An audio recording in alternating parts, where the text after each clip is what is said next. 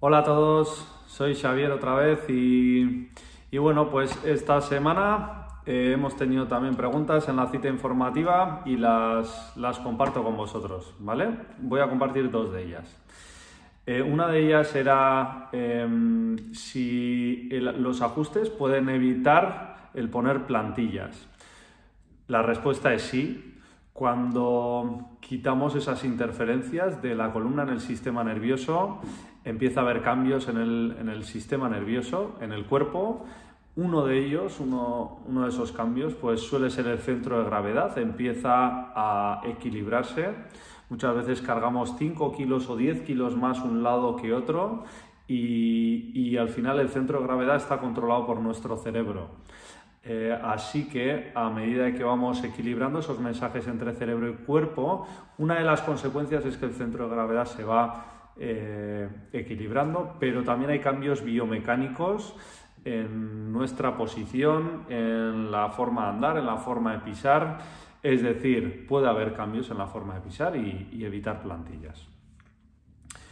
Otra de las preguntas era, eh, bueno, tengo, me comentaba una persona, tengo las cervicales eh, muy, deteriorada, muy deterioradas y me dicen, eh, bueno, he ido a consultarlo, me han dicho que me opere, que me tengo que operar. Me, me pregunta si yo le podía ayudar, ¿no? La respuesta es no lo sé. Básicamente cuando, afortunadamente, la mayoría de las personas que venís con problemas de columna os podemos ayudar. Eh, ahora, la capacidad del cuerpo de repararse es limitado. Por ejemplo, si yo me hago un corte en el, en el brazo, por ejemplo, me hago un corte, ¿vale? Por aquí me puedo hacer un corte, ahora me empieza esto a sangrar. Si yo lo mantengo limpio, ese corte, al cabo de unos días, el propio cuerpo va a reparar, ¿no? Si el cuerpo está en equilibrio, el cuerpo tiene capacidad de sanación y autocuración y el cuerpo lo va a reparar. Sin embargo, si a alguien le cortan el brazo por aquí, ¿El cuerpo puede reparar eso? Le cortan el brazo, ahora lo juntas y eh, ¿el cuerpo puede reparar eso? Pues no. ¿Por qué? Porque la capacidad de reparación del cuerpo es limitada.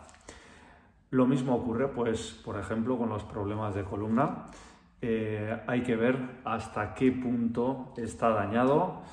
Hay veces en los que la única opción y la última opción para mí es la cirugía y como es la única opción que tenemos es buena opción.